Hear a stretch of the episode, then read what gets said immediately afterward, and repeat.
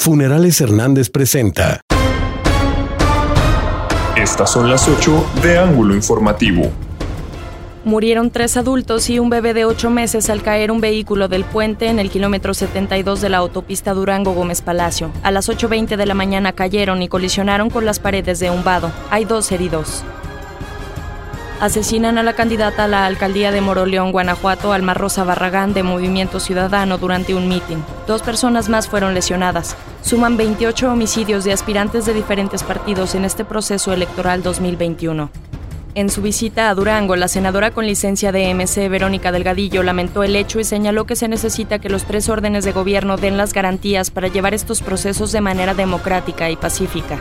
Por su parte, el presidente López Obrador repudió el atentado y dijo que estos hechos no deben inhibir el voto. Es una situación de la dimensión de la pandemia que estamos viviendo, o sea, el campo está en una situación delicada.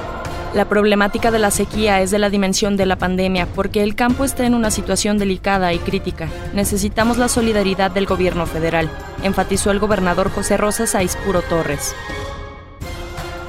Vivimos una campaña de Estado en Durango con la entrega de dádivas como cemento, suplemento alimenticio y despensas por parte del gobierno estatal, aparte de una guerra sucia para inhibir el voto de adultos mayores de una supuesta llegada de la cepa de COVID de la India, denunció el delegado presidente de Morena, Otniel García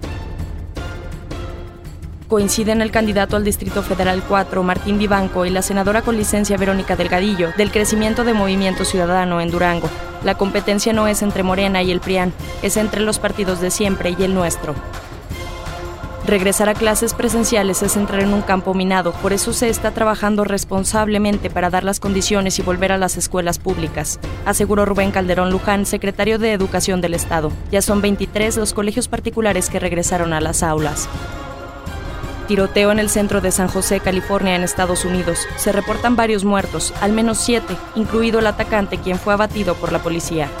Corleone Pisa presentó